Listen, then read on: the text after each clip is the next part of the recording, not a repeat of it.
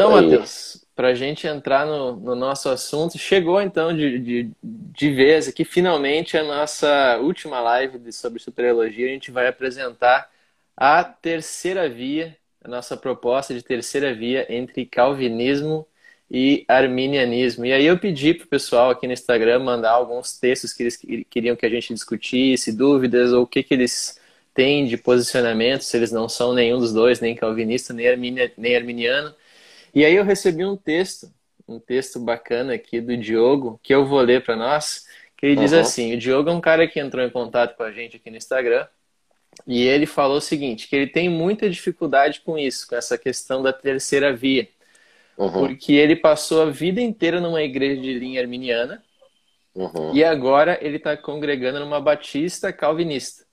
Uhum. E aí ele fala que numa leitura sem muito esforço da Bíblia, ele se depara com o arminianismo.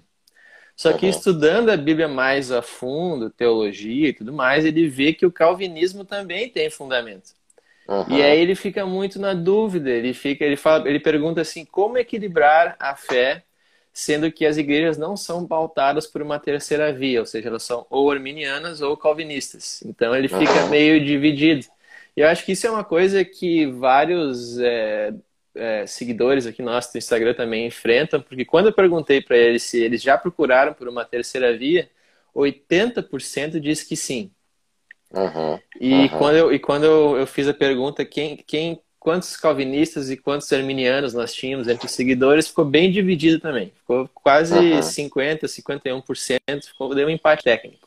Uhum. Isso é uma coisa que eu mesmo já experimentei e eu sei que é uma coisa que tu uhum. mesmo já passou também, né, Matheus? Agora falando de uma coisa mais pessoal. Eu sei que tu nasceu num lar presbiteriano, se eu não me engano, e aí depois tu questionou a doutrina calvinista, aí depois tu chegou inclusive a dar aula no seminário de uma perspectiva arminiana, e aí depois tu questionou o arminianismo também, e aí tu chegou nessa terceira via. Então tu também uhum. tem uma jornada pessoal que passa pelas duas doutrinas soteriológicas e depois chega numa terceira via. Assim como uhum. eu e assim como o Diogo está procurando. Então, tu, uhum, tu, uhum. Tu, tu, poderia falar um pouquinho sobre como é que foi a tua jornada pessoal, como uhum. é que, quais os estralos que tu teve no meio do caminho, antes da gente entrar propriamente na teologia da terceira via? Não, dá sim, bem tranquilo. Uh, eu, eu, nunca fui é, calvinista puro, vamos dizer assim, porque a doutrina pura do calvinismo, ela nunca me fez sentido completamente, que é talvez bem essa percepção do Diogo, né? Que é o, que é o nome Diogo. do rapaz. Do Diogo. Porque, assim, quando você faz a leitura do, do texto bíblico, não só da maioria das falas e das vezes que Deus fala com alguém ou alguma coisa assim, quanto da forma como as pessoas agem, quanto da forma como nós somos incentivados a agir, a, a leitura superficial, vamos dizer assim, a leitura primeira que você faz, a fácil, ela é de uma perspectiva de livre-arbítrio e que as suas decisões pesam na balança. Né? Uhum. Que se você tomar a decisão errada, você vai se dar mal, se você tomar a decisão certa, você vai se dar bem. E aí a Bíblia está o tempo inteiro te incentivando a tomar a decisão certa e, e pronto. E, e, e, o assunto encerra aí. Então, se você é, não tem ali sei lá, o livro de Romanos, é, o primeiro capítulo de Efésios, e talvez duas falas de Jesus nos evangelhos, é, jamais a gente pensaria na possibilidade de que Deus está é, tirando o livre-arbítrio das pessoas salvas, predestinando elas para a salvação, e aí as coisas vão indo. Né? Essa não é a posição majoritária ou óbvia da Bíblia. Ela, ela não é uma coisa que uma pessoa, é, um, um, leitor sincero que queira simplesmente entender o que a Bíblia diz, vai deduzir de uma leitura bíblica. E, embora é, eu goste muito de estudar, gosto muito de estudar teologia, ah, gosto de estudar uma série de coisas, gosto de estudar as línguas originais, gosto de, de, de dessa parte mais erudita, vamos dizer assim, do, do estudo, tem um versículo na Bíblia que ele sempre ficou na minha cabeça e, e, e eu sempre trago ele de novo à memória. Eu até separei ele aqui a hora que você estava me lendo o, o, o, relato do Diogo, que é Mateus 11, 25, que é quando Jesus ele fala assim: ó, é, Eu te louvo, Pai, Senhor dos céus da terra, porque escondeste essas coisas dos sábios e cultos e as revelaste aos pequeninos. Sim, Pai, pois assim foi do teu agrado. Eu, eu, eu sempre tenho para mim que as verdades bíblicas, elas são verdades, né? Ah, elas não podem estar tão difíceis de serem compreendidas pelos, pelos pequeninos. Né? Elas não são coisas que estão reservadas só para, ah, na, na, na fala de Jesus aqui em Mateus, os sábios e cultos. Né? Então, se eu precisar me tornar um sábio e culto para então poder desvendar uma revelação da Bíblia, é provável, provável que aquela revelação eh, eu estou construindo ela. Né? Porque a revelação de Deus é a revelação para o simples. Então, sempre que eu estou lendo a Bíblia e, e, e a gente, é, é, às vezes, se inclina para virar um sábio e culto rapidamente, né? Porque é legal, é bom estudar, se conhecer, etc. E, uh, e só que aí tem, obviamente, aquela teologia contrária, né? Que fala que você nem tem que estudar a Bíblia, que o Espírito Santo uhum. revela tudo, isso é uma bobagem também. Mata. Né? A letra mata e tudo, então não é isso que eu estou falando. Uh, mas você não tem que mirabolar para você entender alguma coisa. Né? Você não tem que fazer um, um exercício é, elástico de trabalhar textos bíblicos para alguma coisa acontecer. Então, a minha experiência pessoal, ela foi é, para essa dessa percepção de, óbvia de eu sou um, um rapaz ali de 10, 12 anos de idade lendo a Bíblia, então para mim é óbvio que eu tenho que tomar decisões, eu tenho escolhas, eu tenho que fazer as coisas. E aí eu, eu entrava em choque com a teologia da igreja que eu fazia parte, da igreja presbiteriana, que era calvinista. Uh, aí eu, eu me desliguei disso, eu fui então arminiano por um tempo, por, por causa dessa percepção. Mas quando eu entrava em, em embates ou em debates com textos calvinistas e com calvinistas que me falavam assim, tá, mas tem esse versículo aqui, mas tem esse outro texto aqui eu nunca gostei de, é, vamos dizer assim, forçar textos bíblicos em interpretação. Então, se eu estou discutindo com alguém, alguém me fala assim, tá, mas tem esse versículo bíblico aqui que está dizendo isso, e eu leio o versículo, o versículo está dizendo aquilo, está dizendo aquilo. Eu não posso criar uma, inventar uma, uma interpretação. Então isso me incomodava, porque, ok, eu acho que não é dessa forma aqui, calvinista, vamos dizer assim, mas tem esses outros versículos aqui que eu preciso lidar com eles. E eu preciso ser sincero com eles. Eu não posso ser desonesto com o texto bíblico em nenhum momento para defender o, o, o, meu lado, vamos dizer assim. Então, a partir disso é que aí eu continuei estudando, aí li o que Calvino falava sobre aquilo ali, o que, que pós-calvinistas, Calvino falavam sobre aquilo ali, uh, e, e fui chegando a essa compreensão, ou entendendo essa questão é, principalmente, aí foi interessante, o que me deu o estalo de, de pensar dessa maneira aqui, de entender isso aqui, foi um dia pensando sobre a trindade. Né? Eu sempre achei muito pobre as, as interpretações que as pessoas, as analogias que as pessoas faziam sobre a trindade. Né? Como é que eu vou entender que Deus é uma, um, um só Deus, mas são três pessoas? né, diferentes, com personalidades diferentes, mas mesmo assim não são três deuses, é um só Deus. Aí tem gente que faz analogia do ovo, tem gente que desenha um triângulo, tem gente que faz não sei o quê. Só que não precisa fazer isso. Simplesmente Deus é assim, né? Você lê o que, é que a Bíblia fala sobre como Deus é. Eu não tenho nenhuma comparação no mundo físico, no mundo material, sobre como Deus é, mas Deus é desse jeito. Eu não preciso formular um, um equivalente para eu entender o conceito, para eu entender a ideia, porque ele é um conceito único. Aí eu comecei a pensar: e se Deus trata com o mundo e conosco dessas formas também? E se Deus trata conosco de formas únicas, que nós sempre concebemos as coisas como ou tem que ser de um jeito ou tem que ser de outro jeito. Mas e se, na verdade, ele faz de dois jeitos? E para ele tá ok, porque ele é soberano e ele pode fazer de duas formas diferentes, ele pode optar por uma e por outra em determinadas situações. Aí eu, a partir disso, comecei a reler os textos bíblicos a respeito disso, porque eu também pesquisei se tinha é, é, pensadores falando sobre isso. Você até me apresentou um que fala próximo, né? Eu acho que é o uhum. Calame, né? Isso, e, a gente comenta depois. É, que fala um pouco próximo disso e tudo. Aí eu pensei, puxa, eu, uh, aí eu não preciso forçar texto bíblico mais. Eu não, é uma resposta do simples, não do erudito. Uh, sabe? É, é aquele negócio assim, e se o cara me apresentar esse versículo bíblico e ele tiver certo, e o outro lado me apresentar esse versículo e ele também tiver certo? Então, assim, como a gente colocou ali a questão da expiação, que eu acho que a gente vai tratar aqui também, uhum. é, é o único ponto que, assim, obviamente, ou é um ou é outro. Você não tem como ter duas formas é, é, é de ver o mesmo ponto. Agora, e se para umas pessoas Deus faz de um jeito e para outras pessoas Deus faz de outro jeito? É, aí eu reli os textos bíblicos e essa conclusão é, parece óbvia. Uhum.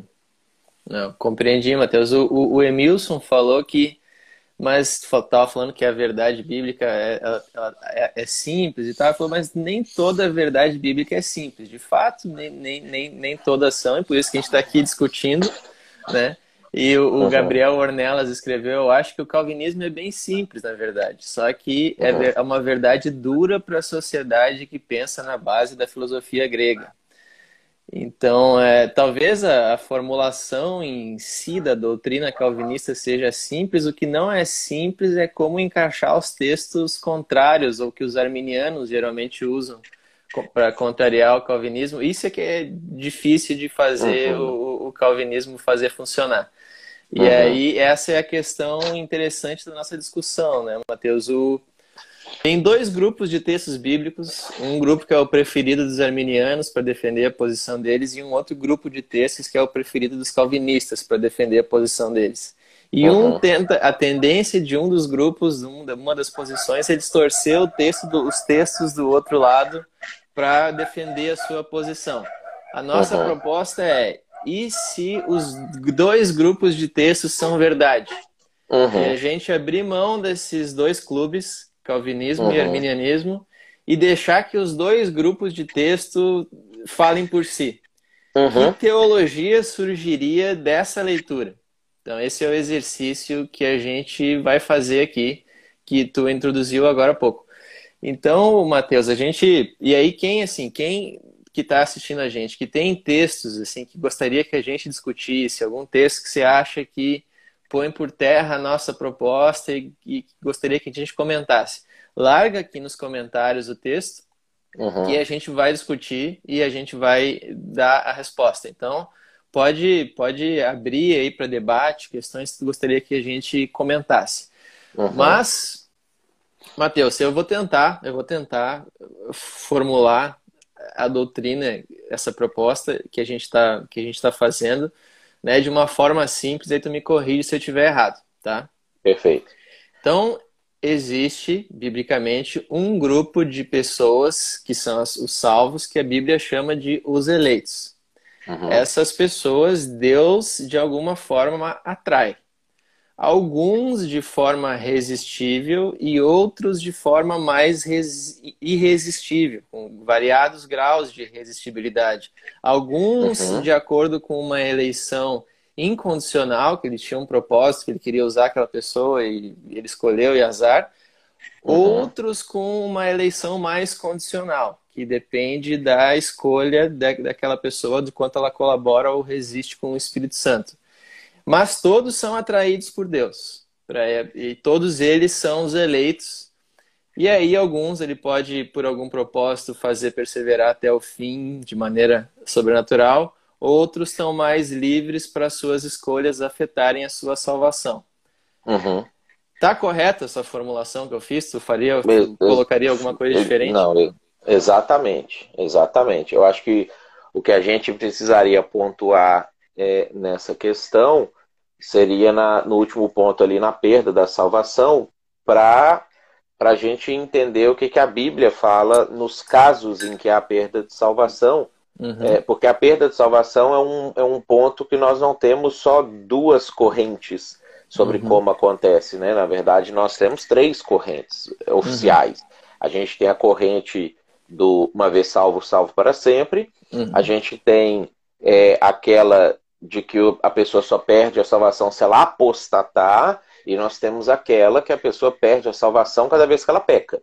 Né? Se ela é, saiu de casa brigado com a mulher, bateu o carro e morreu, uhum. perdeu a salvação. Né? Então ela tem que torcer para ter pedido perdão pelos pecados antes do, da hora de morrer dela, senão ela ganha salvação, perde salvação, ganha salvação, uhum. perde salvação. Então, uhum. quando a gente pontua essas três perspectivas, é, nós excluímos essa terceira.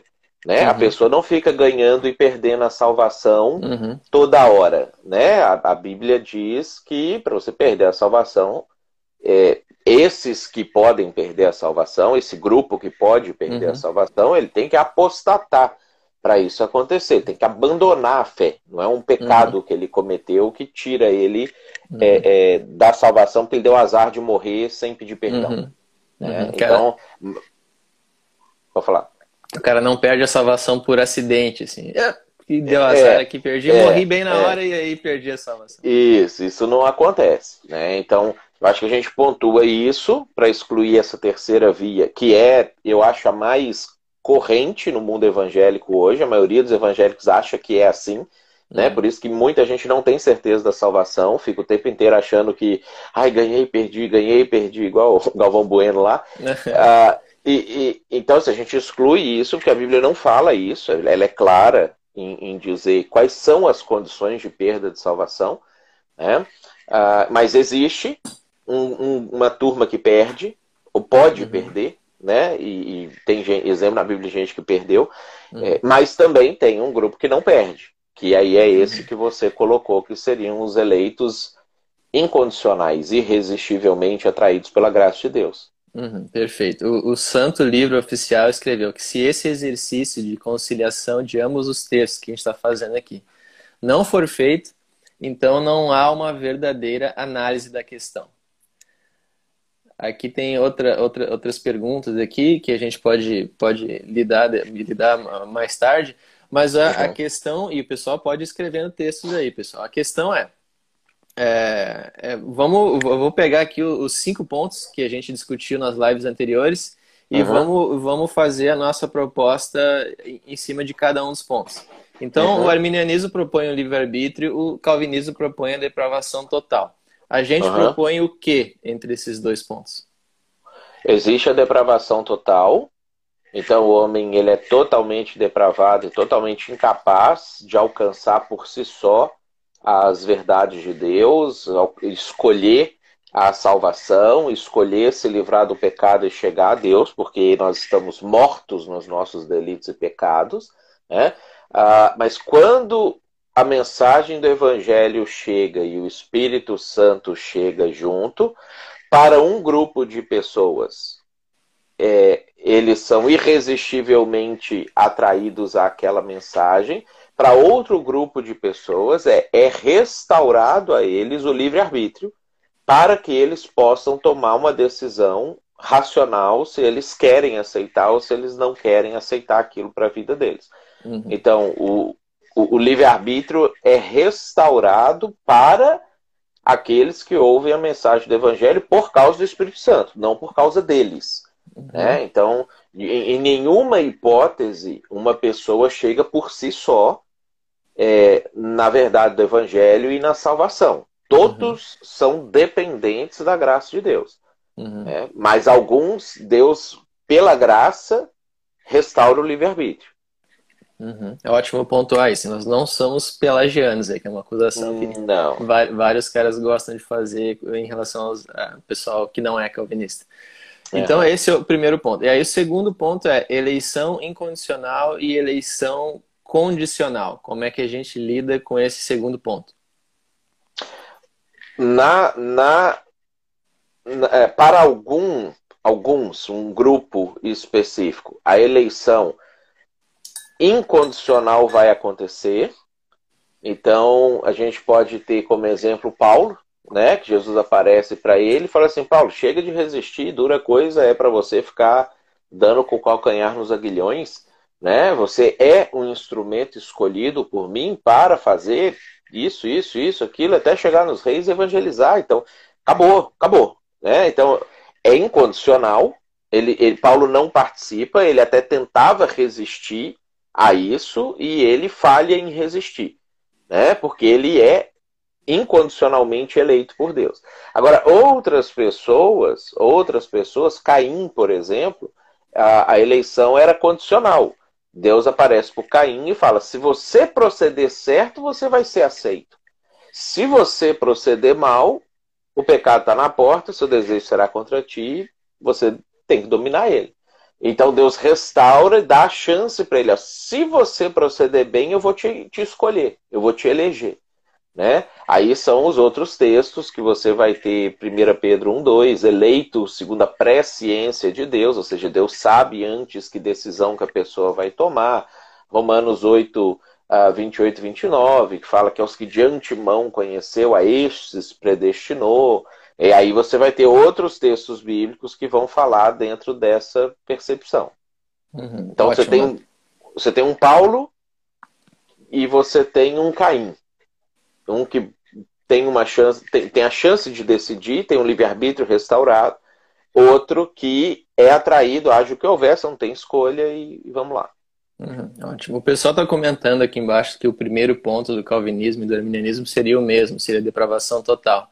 Mas a gente tem que pontuar aqui que existem diferentes versões de, de calvinismo e arminianismo, e alguns formulam o primeiro ponto do arminianismo como depravação total, outros escrevem outros, outros termos. Mas enfim, eu não sei se tem alguma coisa para pontuar sobre isso antes da gente avançar, Matheus.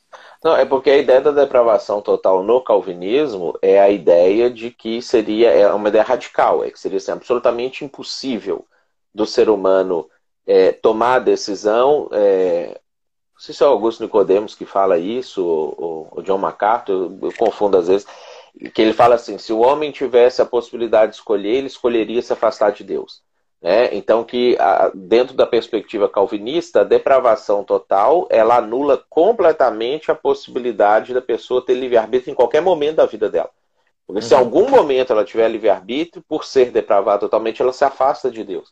Né? Uhum. Por isso que o arminianismo não vai usar essa expressão como seu ponto principal, porque uhum. a depravação total é relativizada com a mensagem do evangelho.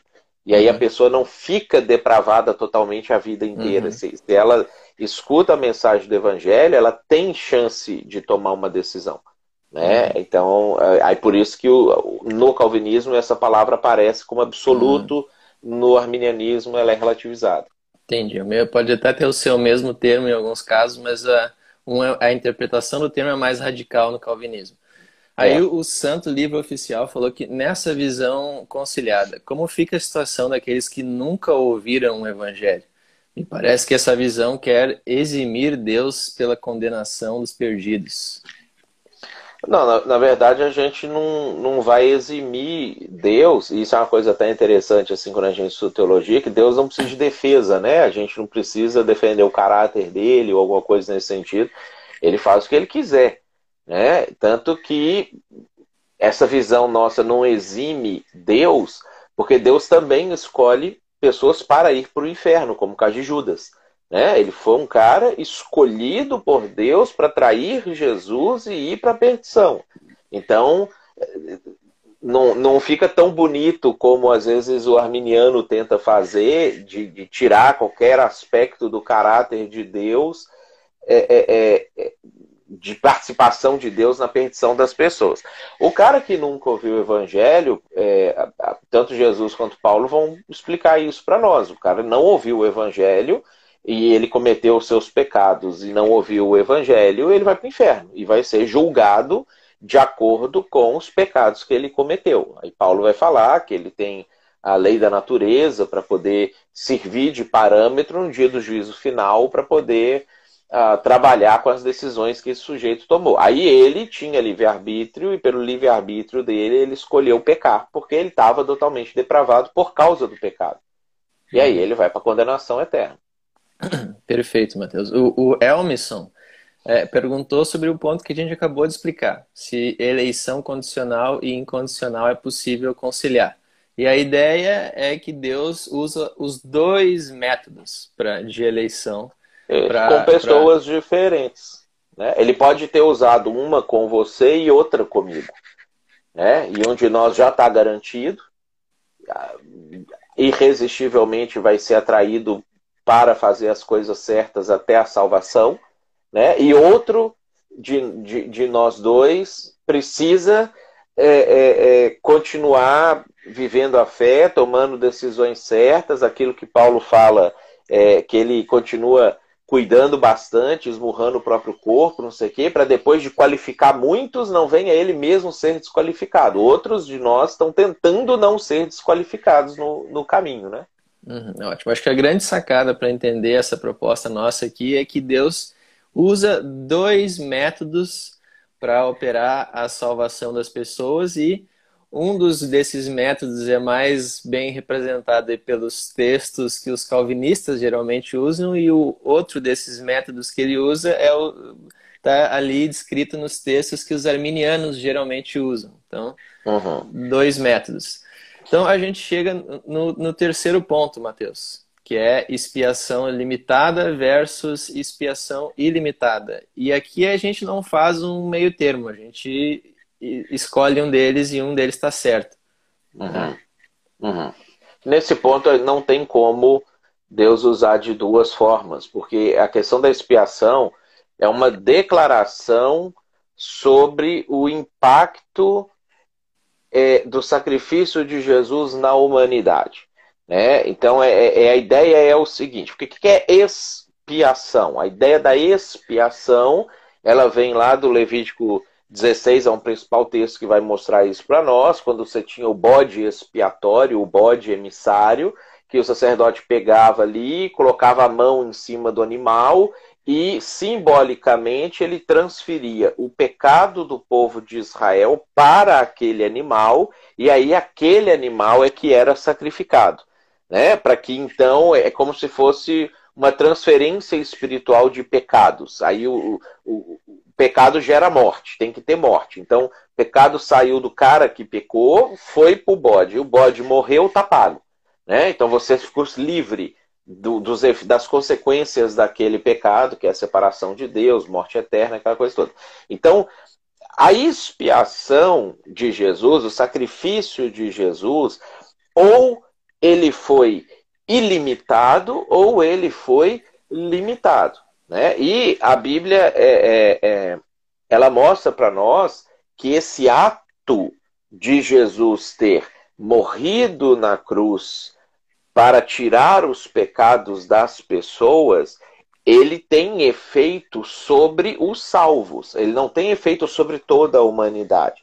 Então, embora é, se toda a humanidade aceitasse Jesus, eles poderiam ser salvos, porque não é que Jesus morreu por 10 pessoas, e aí ele, puxa, eu tenho 10 créditos aqui, eu só posso, eu tenho que escolher 10 pessoas, porque eu só dou conta de salvar 10. Né? Não é isso que é expiação limitada, como às vezes o calvinismo puro parece dar a entender. Né? Jesus morreu por é, um milhão de pessoas, agora ele tem que escolher bem para quem ele vai dar esses créditos que ele fez. Não. Todos os seres humanos que existirem poderiam se beneficiar do sacrifício de Jesus. Só que não se beneficiam.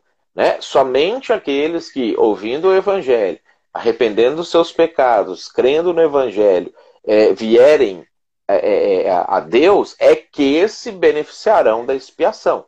Então a expiação ela é limitada aos eleitos. Então ah, isso contrapõe uma outra ideia que não é nem arminiana nem calvinista, que é a ideia do universalismo, que é aquela ideia de que no final Deus vai salvar todo mundo, né? Que como o, Ed René numa pregação dele, por exemplo, falou que a única diferença entre o cara que ouviu o evangelho e o cara que não ouviu o evangelho, é que um dia os dois vão chegar lá diante de Deus e o que não ouviu o evangelho vai perguntar: "Ai, o que eu vim fazer aqui? Que lugar é esse? Aonde eu tô?" E aí quem ouviu o evangelho vai falar: "Não, você está aqui porque Jesus te salvou, não sei o que, não sei o que", que é bonito, é romântico, mas é completamente antibíblico, né? Então, é, a, o inferno existe, pessoas vão ir para lá, porque não vão ter acesso à expiação que Jesus fez. Ela é limitada. Uhum, ótimo. E aí, Matheus, sobre essa questão, a gente tem aqui depois vários comentários e perguntas para fazer, mas antes, a gente recebeu perguntas já antes da live começar, justamente sobre esse tópico da expiação. Então, o Caio e o Denilson tiveram perguntas sobre esse tema e eles trazem um texto para nós, para perguntar sobre essa questão da expiação, que é 1 João 2, 2, que diz assim, que ele é, vou ler o texto aqui, tá? Tá. Minha versão Almeida, revista e atualizada. E uhum. ele é a propiciação pelos nossos pecados. E não somente pelos nossos próprios, mas ainda pelos do mundo inteiro. Uhum. A questão deles é como é que fica a expiação nesse texto, no, no caso desse texto aqui, seria uma coisa só para os eleitos ou estaria estendida para todas as pessoas? Como é que a gente interpreta esse texto na questão da expiação? Tá. Uh, existe uma diferença entre expiação e propiciação. Então, esse texto, João, ele está falando a respeito de propiciação. Tá? A propiciação era um, um, ato que o sacerdote, o sumo sacerdote fazia, que ele pegava é, o, o, um pouquinho do sangue do sacrifício no dia do Yom Kippur, no dia do, do arrependimento, do perdão, era uma vez por ano.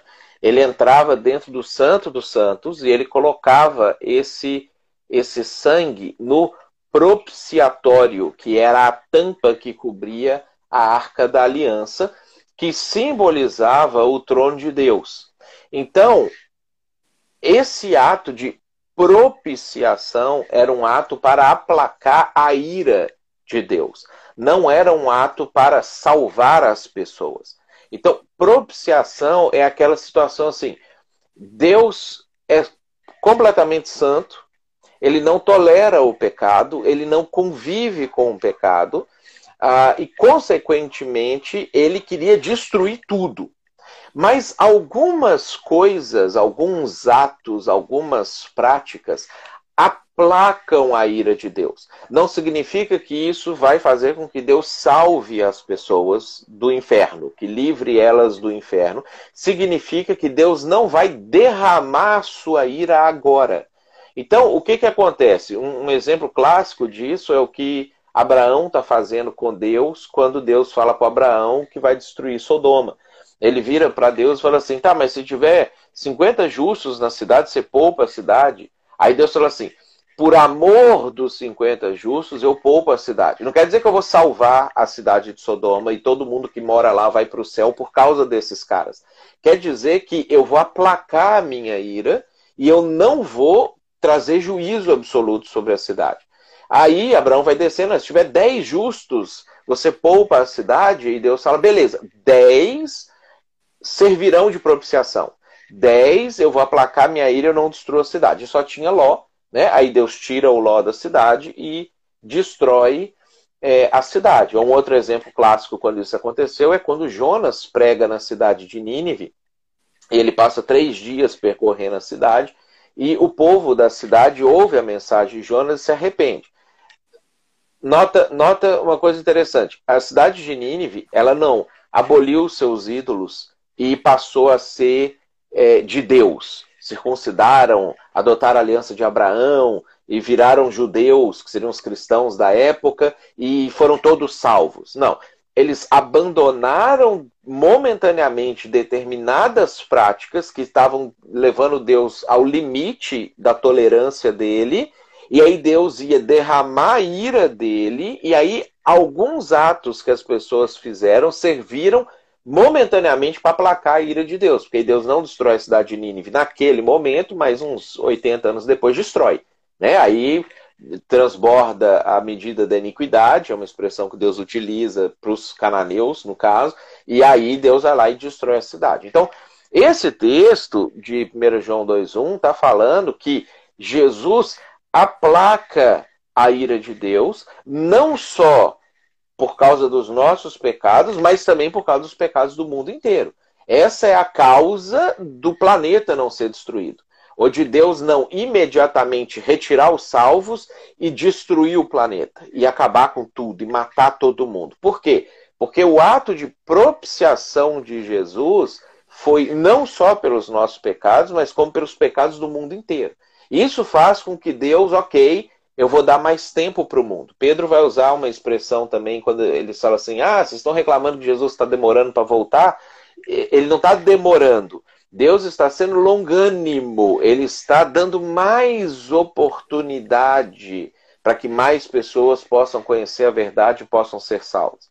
É, então, propiciação é diferente de expiação. Uhum, ótimo, essa distinção de conceitos aí ajuda muito a entender aquele texto lá, Matheus. E aí a Sabrine falou que essa questão dos dois métodos de Deus é salvar as pessoas fica muito claro quando a gente analisa exemplos bíblicos, e aí é uma coisa que se der tempo a gente pode fazer também. Uhum. E aí o, o Elmisson perguntou assim, falou que a proposta é interessante, mas ele pergunta, porém a aplicação dos textos, né, seria para um público, alguns dos textos seriam aplicados para um público e outra parte dos textos seria aplicada para outro grupo de pessoas? Seria isso? Seria isso. Ah, dá a entender é, é, pela, pela quantidade de textos e pelas maneiras como é tratado que a maioria das pessoas elas têm a eleição condicionada às decisões que elas vão tomar. Agora, um grupo de pessoas é eleito incondicionalmente. Vão receber essa graça irresistível, não vão perder a sua salvação durante sua vida, vão fazer exatamente aquilo que Deus quer que aconteça. E um grupo menor ainda de pessoas são esses vasos de desonra, como o Faraó, como Judas, que Deus tira o livre-arbítrio deles, mas para que eles pratiquem o mal e façam coisas erradas que precisam acontecer para o mundo rumar para o seu destino final. Entendi, Matheus. E o, o Caetano diz assim que Russell Shedd dizia que a morte de Cristo é suficiente para todos, mas eficiente para salvar alguns. Então essa visão de é, sacrifício suficiente e eficiente está tá, tá correta? Se encaixa com o que a gente está propondo? Estaria, estaria correta. Isso aí seria uma boa forma de você formular essa ideia também. Uhum. E esse mesmo Giovanni também pergunta qual o conceito de livre-arbítrio que a gente está utilizando aqui, porque ele fala que se as nossas vontades foram corrompidas, logo não há escolha livre, que ele colocou entre aspas, me corrijam se, se eu estiver errado. É, o livre-arbítrio absoluto, ele, ele não existe, né? Até porque qualquer um de nós consegue fazer uma, uma experiência disso, a gente só consegue tomar decisões diante das possibilidades que nós temos diante de nós. Né? Alguns de nós, é, por exemplo, não pode escolher a profissão que vai seguir. Você vai desenvolvendo ao longo de sua vida algumas circunstâncias, algumas situações, situações econômicas, a maneira como você é criado por sua família e não sei o quê, que chega um momento de você escolher ou se profissionalizar, você não pode tomar, ah, eu queria ser astronauta, ah, eu queria ser jogador de futebol, piloto de Fórmula 1. Não. Você só pode fazer algumas coisas, né? E algumas pessoas têm mais limitações ainda do que outras. Tem gente que gostaria de ser médico, não, não pode ser. Né? Então, o nosso livre-arbítrio para coisas cotidianas e para as decisões morais que a gente vai tomar, todo, todo ele, ele é limitado às condições de vida que cada um de nós tem. Então, alguns de nós têm uma, uma abertura um pouco maior para tomada de decisões, outros têm uma abertura um pouco menor para tomada de decisões. Agora, para a questão de salvação, especificamente de eu vou aceitar Jesus ou não vou aceitar Jesus, é uma gama de pessoas nunca vai ter essa proposta diante de si, para poder tomar essa decisão, porque o evangelho não chegou para essas pessoas, então eles vão continuar decidindo pecar e, e, e fazer as coisas erradas que eles estão fazendo para lá. Outros vão ter a oportunidade de tomar a decisão, vão ser oferecido a eles uma opção, e aí eles vão poder tomar essa decisão livremente. Então é como uma pessoa, sei lá, que tem condições financeiras, que tem condições de estudar, e que o pai fala assim, ó, você pode estudar medicina, é, ou você que vai te dar, mandar um esforço muito grande, ou você pode estudar, é, é, sei lá, nada e virar é, caixa do supermercado. A pessoa tem a opção de tomar uma decisão e ele opta por fazer aquilo que no momento é mais fácil. Embora a medicina ia dar mais dinheiro para ele no futuro, mais estabilidade para ele financeira no futuro, ele, ah, eu prefiro ficar aqui com meus amigos, brincar, é, comer meu churrasco todo dia e, e, ficar aqui no supermercado. Beleza, é uma opção. Né? Uhum. Alguns vão ser forçados a fazer, não vão ter opção nenhuma. Né? Então, é, o, o livre-arbítrio ele tem graus para cada pessoa, para cada indivíduo, para cada momento na história, para cada. Dependendo da cultura que você nasce, você tem limitações a ele, maiores ou menores. Uhum, perfeito. O Caio, Mateus, que tinha feito aquela pergunta sobre o versículo lá da expiação de 1 João 2,2, está aqui na live e perguntou assim: então, a expiação é ilimitada, certo? E a resposta nossa aqui é não. A propiciação é pelo mundo inteiro, segundo aquele texto que ele enviou, mas a expiação é apenas pelos eleitos. Tá correto essa formulação, Matheus? Tá, tá correto. Aí a expiação, a, a, quer, quer ver, ó, 1 João 2,2. Aqui fala assim que o, o sacrifício de Jesus, ele é propiciação. Então, a propiciação é, é ilimitada. A expiação são só para aqueles que aceitaram a mensagem do Evangelho. Esses têm o seu pecado tirado de si e transferidos para Jesus. Consequentemente, eles estão livres do pecado e restabelecem a sua vida com Deus ou, ou, ou a sua comunhão com Deus e a partir daí podem a, a, a ser salvos. Né? Então são, são dois conceitos diferentes. Essa segunda situação é limitado, é só para uhum. os salvos. Uhum, é Porque senão, se, se a expiação ela acontece para todos, todos seriam salvos. Uhum. Aí é o universalismo, que é um, uma, uma outra doutrina, uma outra visão, a meu ver, herege, né? Que a Bíblia não fala que todo mundo vai ser salvo. Uhum. E aí a gente teve uma pergunta antes ali que eu já não lembro mais qual usuário que fez, mas ele perguntou mais ou menos assim, que o, os arminianos, ele, ele propõe que os arminianos teriam uma dificuldade de aceitar que o sacrifício de Cristo não está disponível para todo mundo, para todo mundo ter a sua chance, todo mundo poder se aproximar de Deus e tal.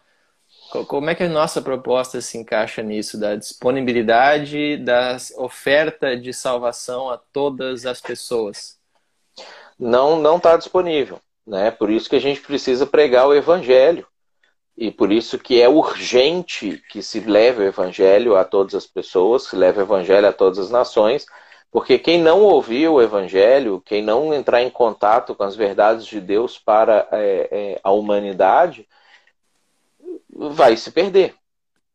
E, e, aí vai ser julgado de acordo com as decisões que tomou, sabendo lá no seu coração que não deveria ter roubado alguma coisa e roubou, sabendo internamente que não deveria ter enganado alguém e enganou, ele vai ser então julgado por conta da sua. É o que Paulo fala para nós lá em Romanos. Ele vai ser julgado conforme a sua consciência. Uhum, ótimo. E o Gabriel Ornelas está fazendo uma pergunta aqui sobre a questão da eleição condicional. Questão de, uhum. de Deus prever se o cara vai. como é que ele vai reagir ao evangelho, daí ele elege ou não. Se a eleição é condicional, ele pergunta, a graça não vira um certo pagamento, sabe? O pagamento pela escolha. pela escolha certa, entendeu? Não, não fica uma coisa uhum. mais ou menos uhum. assim. Ainda que o uhum. pagamento seja discrepante, ele escreve, não vira uhum. mesmo assim uma questão de um certo pagamento? Não, porque a graça não vai vir depois da pessoa aceitar. A graça veio para a pessoa aceitar. Então, Deus, por causa da graça dele, permite a pessoa de tomar a decisão ou de fazer a escolha. Então, a graça, ela, ela é antes, ela não é consequente à decisão da pessoa. Ah, se você aceitar, eu te ofereço a graça para você ser salvo. Não. Eu te ofereço a graça para você poder tomar a sua decisão. E aí não é pagamento, ela depende exclusivamente de Deus, do sacrifício de Jesus, da ação do Espírito Santo, de Deus ter é, é, é enviado pessoas para levar essa mensagem para ele. Ele não participou da chegada da graça para ele, ou da chegada da oportunidade. A oportunidade é graça. E aí, se ele aceitar, ele vai ser participante completo dessa graça. E não se ele aceitar, então ele ganha a graça. Né? Então é, uhum. ela é antes e não consequente da decisão dele. Uhum, perfeita explicação. A gente tem uma outra pergunta, Matheus, do, da conta Santo Livro Oficial, perguntou o seguinte: Mateus disse que a pregação do evangelho restaura temporariamente o livre-arbítrio, para o cara poder né, escolher cooperar ou resistir à ação do Espírito Santo. Quais as referências bíblicas que a gente tem para essa restauração temporária do livre-arbítrio? Uh, primeiro, a Bíblia ela é clara para dizer que antes da gente conhecer a Deus ou estar com Deus, nós estamos mortos nos nossos delitos e pecados. É, e aí o conceito disso é que nós não temos condição de poder escolher Deus. Nós não temos condição de escolher não pecar. Eu não posso é, é, é, eu sou incapaz de conseguir tomar decisões de santidade, de me aproximar de Deus. Aí vem uma série de versículos bíblicos que vão mostrar para nós que, em algumas circunstâncias, Deus aparece, Deus intervém no momento que você vai fazer as suas coisas erradas e ele te oferece a oportunidade. Tá? Então, o texto clássico, o, clássico não, o primeiro texto que a gente tem é o próprio texto da conversa de Deus com Caim. Né? Caim é rejeitado no seu sacrifício, e aí ele vai matar o Abel, e ele está morto nos seus delitos e pecados, e Deus aparece para ele e fala assim: Caim, o que está acontecendo? Né? Ah, não faz isso. Se você proceder bem, você vai ser aceito. Se você proceder mal, você já sabe. Deus restaura ele nesse momento a possibilidade dele tomar uma decisão. E ele resiste. É, o texto de Deuteronômio ah, 30, quando Deus fala para o povo de Israel, o povo de Israel está para chegar em Canaã, e ele fala assim: ó, é, eis que proponho diante de vocês hoje a bênção, a vida, a morte e o mal, no versículo 15.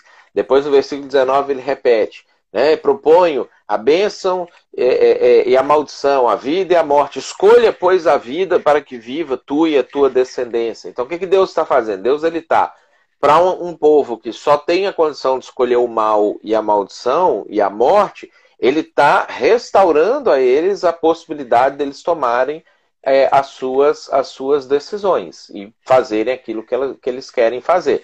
E Dá para ler 1 Samuel 15, 23, Mateus 23, 37, Romanos 10, 21, Atos 7, 51. Tem vários é, textos que vão mostrar que Deus intervém e dá opção.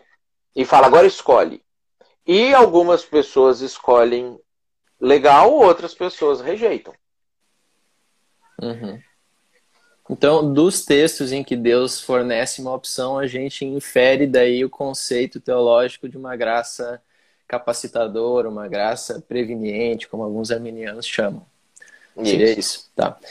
Então, Matheus, vamos avançar. A gente estava no terceiro ponto, né? a gente respondeu várias perguntas e vamos continuar a nossa avaliação, a nossa proposta. O quarto ponto é graça irresistível versus graça resistível. Como é que a gente formula a nossa proposta em relação a esses dois pontos? Aí eles, eles vão decorrer do, lo, lo, fazendo a voltinha na expiação, que ela só tem uma maneira, ela, ela eles voltam para aquela primeira lógica.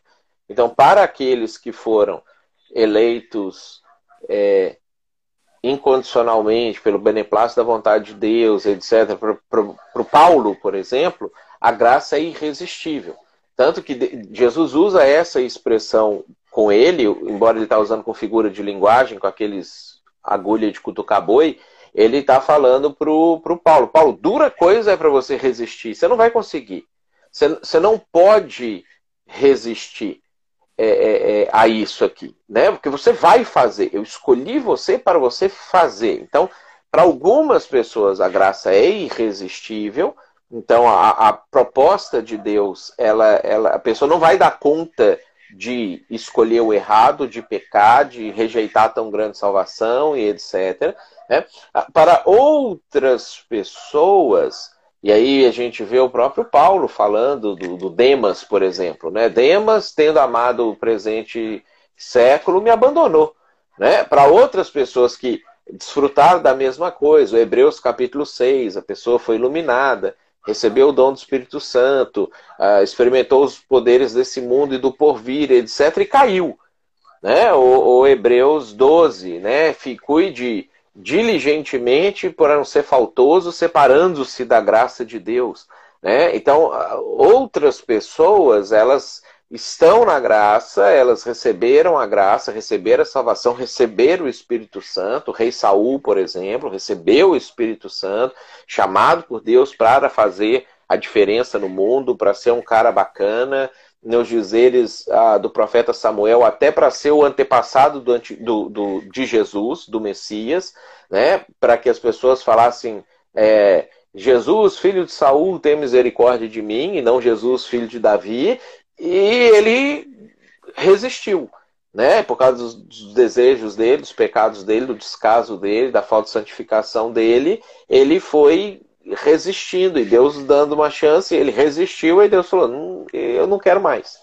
Aí o Espírito Santo sai, um demônio vem e a vida dele vira aquele caos que, que virou. Né? Então, de novo, algumas pessoas são atraídas irresistivelmente, outras são atraídas mas Deus não vai forçar a barra com eles. Uhum. Entendi, Matheus. Boa resposta. E a gente teve aqui uma, uma pergunta sobre o ponto anterior que a gente estava discutindo do Santo Livro Oficial, que levantou uma questão interessante. Entendi, né? Aquela questão de, de dar a opção ser, gerar esse conceito de uma graça capacitadora. Entendi, uhum. porém não creio que dar a opção seja sinônimo da graça capacitadora de escolha, mas foi uma boa explicação. Mas uhum. daí eu te pergunto, Matheus, a título de hipótese, uhum. se a, a, oferta de escolha que Deus dá não, não, não implica numa graça capacitadora, qual seria a opção? A escolha de Deus seria uma mera, uma mera retórica, assim, ah, escolham, mas na verdade não tem a opção de escolha, Deus está só Sim. fazendo uma opção retórica. Sim, e aí é interessante até você colocar isso, porque é, se você faz uma análise calvinista pura das coisas, é, é, como se tudo fosse um teatro divino. É como se Deus já tivesse escrito todos os papéis e todas as pessoas estivessem atuando dentro dos seus papéis e, e, e, e é um teatro cósmico acontecendo. Né? Então, é, é como se Deus falasse para Caim mas Caim já ia rejeitar mesmo, e Caim nem tinha opção de, de, de, de, de aceitar, mas Deus só falou para falar, para poder construir uma história bonita, para construir alguma coisa que a gente fosse ter e tudo mais. Não é uma coisa assim, vamos falar assim, ah, Deus não pode fazer isso, ele não é soberano para fazer isso, não sei o quê. É, se ele quiser fazer, ele faz. Ele, ele faz absolutamente tudo que ele tiver vontade de fazer. Né? Ah, só que não é o que a Bíblia majoritariamente apresenta para nós que acontece. A gente não, não vê isso sendo a natureza de Deus, o jeito de Deus, as formas das coisas acontecer. Né? Então, Deus ele não faz teatro, Deus ele está levando o mundo a sério e as coisas a sério e convida a gente também a levar as coisas a sério. E uhum. aí é o que a gente vai pensar se Deus deu uma opção, porque opção existe. Né? Se Deus falou você pode fazer A ou você pode fazer B, é porque a pessoa pode fazer A ou pode fazer B. Deus, Deus não vai mentir, né? Uhum. não vai ficar enganando as pessoas. Uhum. Boa, boa resposta, Matheus. Então, respondida essa pergunta, a gente volta para a discussão que a gente estava tendo sobre graça irresistível e graça resistível. E aí a gente tem uma pergunta do que já tinham feito antes da live, inclusive o Diogo, o Diogo que eu li o texto dele no começo aqui da live, uhum. ele fez uma pergunta assim: e como é que a gente explica aqueles versículos de, de João que falam que é Deus que conduz as pessoas até a salvação? Como é que a gente explica esse grupo de, de textos aí? Como é que é a nossa versão?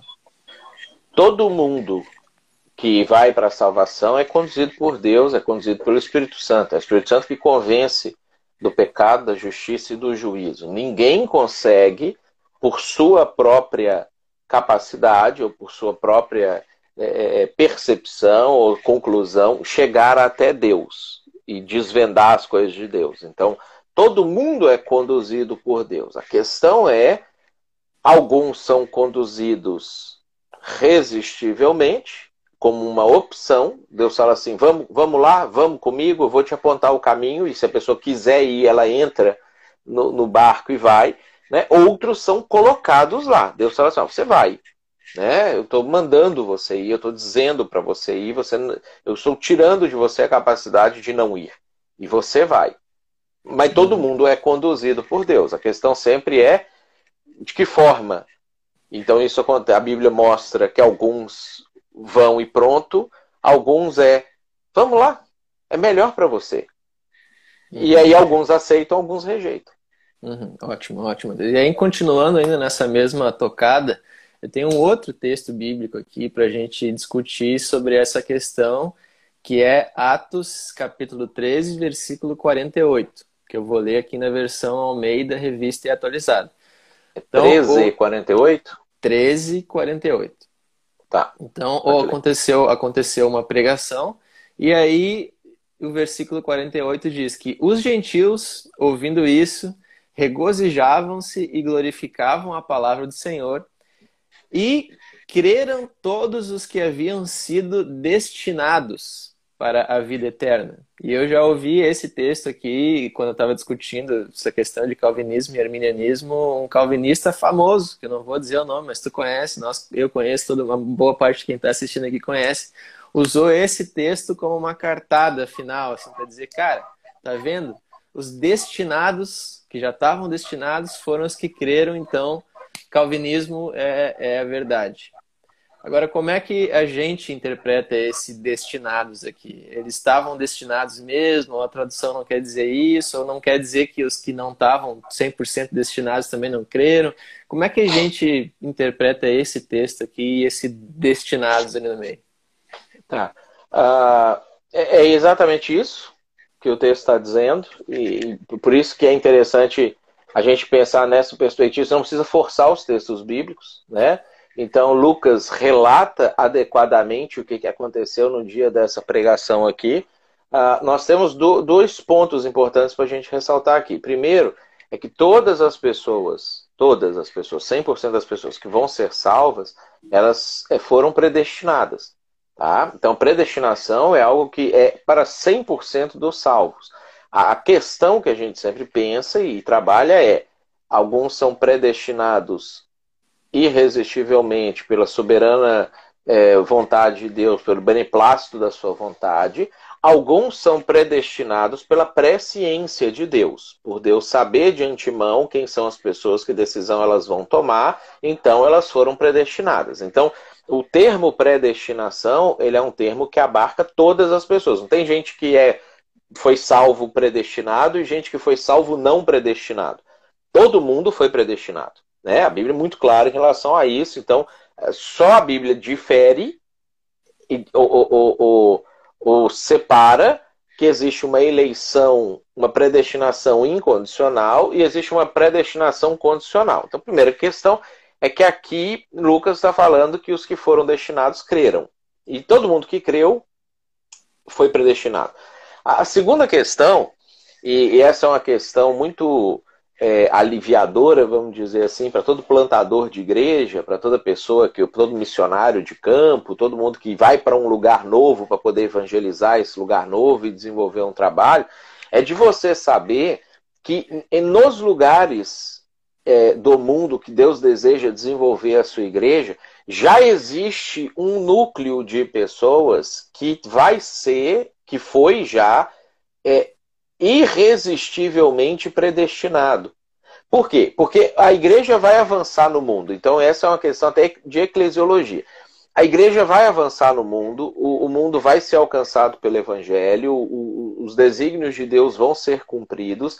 Então, ao longo da história, à medida que as coisas vão se desenvolvendo e vão acontecendo, Deus já tem em cada local chave, em cada local importante, pessoas que são predestinadas irresistivelmente por Ele para a salvação, que quando o evangelho chegar, essas pessoas vão aceitar, elas vão aderir, elas vão se unir, elas vão uh, se esforçar pelo evangelho, elas vão é, desenvolver a igreja naquele local. Agora, para quê?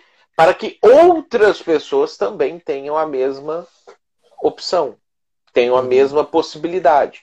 Né? Então, quando Paulo chegava num lugar, ele sempre, mesmo padrão, ele ia numa sinagoga, pregava ali dois ou três sábados naquela sinagoga, aí um ou outro judeu aceitava o evangelho, a maioria rejeitava e expulsava ele da sinagoga. Uma meia dúzia de gentios convertidos ao judaísmo, que eram prosélitos, aceitavam, já era um número maior, aceitava a mensagem de Paulo, que eram pessoas sinceras, estavam buscando realmente a verdade, o evangelho. Aí esses caras eram expulsos da sinagoga também, e vários gentios curiosos que iam lá só para ouvir, que ainda não tinham se decidido, aceitavam. Aí Paulo pegava essas pessoas, ia para um outro lugar e estabelecia uma igreja com esse grupo de pessoas. Então o que, que Paulo fazia? Ele pregava o evangelho, os eleitos incondicionalmente aceitavam a mensagem, Paulo pegava essas pessoas, trabalhava com eles, formava o grupo base de plantação de igreja dele com essas pessoas ali, e aí, a partir disso, o evangelho ia se espalhando naquela cidade, naquela região. Né? Então, uhum. esse texto aqui é, é, isso é isso que está acontecendo também. Uhum. Entendi, entendi. Então, destinados ali praticamente é sinônimo de eleitos. E a gente não sabe quantos dentre esses destinados eram por uma graça irresistível e quantos por uma graça resistível. Mas estava misto aquele grupo e é reconfortante saber que Não, existe aqui, alguns no grupo irresistível. Hum? É, aqui nesse texto de Atos 13, especificamente, pelo contexto e pela, pela ênfase que o Lucas está dando, dá a entender que esses aqui eram os irresistíveis. Hum, eram os que foram atraídos pela graça irresistível. Né? Eu, eu fiz aquela ressalva porque assim, senão parece que tem gente que não é predestinada e é salvo. Uhum, e não, todo mundo é predestinado. Agora, nesse contexto específico, a interpretação do, do, do, cara famoso aí, que você não falou o nome dele, eu não sei uhum. quem é. O Edmond ah, Calame. Ah, tá. Então, nessa, nessa interpretação, nesse texto aqui, é isso. Realmente, hum, aqui está tá falando dos incondicionalmente alcançados. É, é, a uhum. intenção de Lucas, pelo contexto, é, é falar desse pessoal. Ah, entendi. Agora ficou claro. Matheus, a Conta Santo Livro Oficial fez uma pergunta interessante aqui também. Qual é o papel da escolha naqueles que foram predestinados e alcançados por uma graça resistível? É um papel significativo. Deus, pela sua graça, pela sua bondade, deu a eles a oportunidade de sair da sua cegueira completa e da sua incapacidade de estar com Deus e deu eles uma chance. E falou assim: uhum. Olha, eu gostaria que você viesse. Você quer vir? E aí a pessoa opta, né? Uhum. Então a gente vai ver assim, aí a gente sai da parte teológica pura e vem para a parte prática. Tem gente que às vezes converte rapidinho, tem gente que às vezes demora anos para converter. Então a pessoa ela, ela ganha a chance dela e, e alguns lidam de uma forma, alguns lidam de outra forma. Pelo fato de nós não sermos iguais ou uniformes, é que a gente vai ter uma variação na maneira de encarar essa, essa situação. Uhum. Mas a opção que ele tem é Deus deu uma chance para ele. Né? Ó, o, o barco está saindo e tem vaga. Né? Você quer vir? Tem um, tem um texto legal para usar isso, aquele da, das bodas lá. Jesus conta a parábola das bodas, fala que o rei fez uma festa e mandou chamar os amigos dele. E aí os amigos rejeitaram. Né? Não, não quero, não quero, não quero. Aí veio um outro. É, é, o rei ficou bravo, ficou chateado com aquele negócio, falou assim: não, então ninguém deles vai entrar. Vai, chama os mendigos, chama o povo que está na rua, chama os pecadores, chama todas as pessoas que jamais entrariam na minha festa e chama eles para entrar. Aí o sujeito sai fazendo os convites e vai jogando gente para dentro. Mendigo, prostituta, pecador, não sei o que, não sei o que. Aí, ah, então eles foram irresistivelmente atraídos pela graça? Não todos. Por quê? Porque ele chega ali, o dono da festa, ele está passeando ali entre os convidados, que estão felizes, comendo, bebendo, não sei o quê, e acha um cara que não tinha as vestes festivais. E aí ele pergunta assim, amigo, como que você entrou aqui sem as vestes festivais? Aí o cara fica mudo. Aí ele fala, não, esse aí você joga para fora, onde há choro e ranger de dentes. Ou seja, por mais que ele chama a galera toda para entrar, e você vai pensar assim, ah, como que alguém não ia aceitar entrar para uma festa? Eles tinham que fazer algumas coisas e preencher alguns requisitos que esse sujeito, por exemplo, não preencheu. Né? Ele não pôs as vestes festivais. Então, Óbvio que a parábola Jesus está querendo cutucar os judeus, ele está falando mais especificamente em relação aos judeus, vão ficar de fora porque estavam rejeitando ele naquele momento, não estavam aceitando o convite. Uh, mas ele mostra que não é assim também, entrou, acabou. Né? Teve um cara que entrou e foi expulso, porque o mínimo que ele tinha que fazer ele não fez. Uhum. Beleza, perfeito, Matheus. A gente tem mais perguntas e mais um ponto ainda para lidar. Como é que está de tempo hoje, Matheus? Vai, vamos. Hoje a gente tem um pouquinho mais que. que... Feriado. É. Tá, tá, beleza. Embora então... eu, tenha uma, uma, eu tenha uma conversa marcada aqui para uma hora, mas uhum. eu acho que ele até deve estar tá na live aí, de repente ele, ele, ele, dá uma, uma guardadinha aí, a gente pode finalizar. Tá, beleza. Então o Léo Fernandes escreveu falando sobre essa questão de graça resistível e irresistível. Um exemplo dessa resistência seria o caso do homem rico, correto? Foi dado a ele o critério de escolha, no entanto, não o fez. Seria mais ou menos isso que estão dizendo? É, exatamente. E você vê pela reação de Jesus que aquilo era uma opção legítima, válida. Jesus não estava só simulando uma opção para ele, já sabendo que ele não era predestinado, porque Jesus Fala, eh, se você lê o texto com as emoções do texto, você percebe assim, Jesus tinha pregado, ele estava cansado. Aí o rapaz faz uma pergunta óbvia para ele, de tipo, cara, eu já preguei isso aí, você está me fazendo pergunta repetida. E, e, aí você vê que a resposta de Jesus é a resposta mais ácida, né? Aí o, o, o, você sabe os mandamentos, faz isso, faz aquilo. Aí o, o rapaz fala para ele assim, ah, mas isso tudo eu tenho feito desde a minha mocidade. Aí Marcos fala assim que há uma mudança no sentimento de Jesus em relação a ele, porque fala assim, que Jesus olhando o amou e disse, ou seja, ele mudou o tom de voz, ele mudou a maneira de se comunicar com ele, a disposição, ele descruzou o braço, virou o pé para ele, as linguagens corporais de Jesus mudaram, para Marcos ressaltar isso ali. E aí Jesus vira para ele e fala assim, cara, só te falta uma coisa.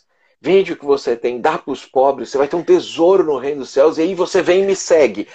Aí o rapaz desiste, vai embora, e fala que Jesus ficou irado depois que isso aconteceu, ou seja, de novo, há uma mudança na disposição de Jesus, o semblante dele alterou, não sei o quê, porque ele vira e fala assim: é mais fácil passar um camelo no fundo da agulha que um rico entrar no reino dos céus assusta os discípulos, que os discípulos falam assim, então nós estamos fora também, porque esse, esse critério aí estreitou demais. Aí a outra mudança no humor de Jesus, ele fala assim, não, gente, calma, o, que é impossível para o homem é possível para Deus. Então, assim, você vê que Jesus, no texto, os sentimentos dele vão de 0 a 100, de 100 a 50, de 50 a 0, eles. Porque aquilo é realmente o que está acontecendo.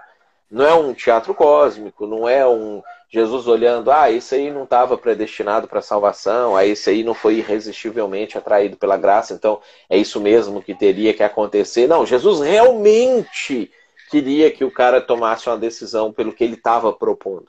Né? Então, é um exemplo ótimo para a gente mostrar isso acontecendo pela própria reação de Jesus de alegria, de amor, de frustração, de ira, de acalmar os discípulos, para os discípulos não entrarem em pânico também. De... É, é um ótimo exemplo. Uhum. Humanidade, que nem escreveu o Eliomar Ferrari aqui agora, agora há pouco. É, humanidade. Jesus era extremamente humano. Matheus, então é, a gente avança agora para o último ponto e depois desse ponto tem uma pergunta capciosa para fazer. Beleza. Uma pergunta que eu já te fiz, que, que era a minha maior objeção quanto a essa proposta intermediária. Vou fazer aqui o papel de advogado do diabo um pouquinho antes da live terminar. Beleza. Tá? Ninguém é fez essa deixar... pergunta aí. Hã? Todo mundo tem que pensar sobre tudo, né? Então... Exatamente, tem que cobrir todos os pontos. Último ponto, tá? Questão uhum. de perseverança dos Santos ou a possibilidade de decair da graça? Como é que a gente se posiciona entre esses dois pontos? Então, eles vão continuar seguindo aquela linha. O pessoal que foi irresistivelmente atraído pela graça de Deus, predestinado pela beneplácito da sua vontade, é, e, e, e, foram colocados para dentro vasos de honra criados desde a fundação do mundo para isso, e eles vão perseverar até o fim, eles serão salvos, eles não vão perder a sua salvação, ah, e não é porque eles vão, ah, ele pode pecar e não perde a salvação, ah, ele pode é, é, largar a igreja e não perde a salvação, porque uma vez salvo, salvo para sempre. Não, ele não vai largar a igreja, ele não vai pecar, ele não vai é, abandonar a fé porque ele está irresistivelmente atraído, todas as decisões dele serão decisões de graça, serão decisões de bondade, serão decisões de amor. Ele vai buscar santificação para a vida dele incessantemente, ele vai buscar evangelizar as pessoas, ele vai buscar o bem da igreja, ele vai buscar o bem do próximo, ele vai amar a Deus sobre todas as coisas, porque o coração dele está capturado plenamente por essa graça irresistível. Tá? Então não é assim cara tem uma garantia de salvação, um passe livre para fazer o que quiser, que ele está salvo. Não, é que ele não vai fazer o que quiser. Ele só vai fazer o certo. Agora, para um grupo de pessoas, o outro grupo de pessoas que foi é, é, é ofertada a eles a salvação, restaurado a eles momentaneamente o livre-arbítrio para que eles tomem a decisão se eles querem aceitar Jesus ou não, essas pessoas aceitando a Jesus, elas serão salvas, o nome delas está escrito no livro da vida, né? Ah, mas Deus já sabe quem vai fazer, Deus já sabe, mas Deus lida conosco no tempo, Deus não lida conosco na eternidade, que é onde ele vive e onde ele, ele está, né? Ele lida com a gente onde ele criou a gente para existir. Ah, então, essas pessoas, elas vão ao longo da vida delas, estão salvas, aceitaram Jesus, ah, o texto de Hebreus 6, ah, que é um texto que eu gosto de, de, de, ler ele, porque assim, não tem como se falar que esse cara aqui não estava salvo.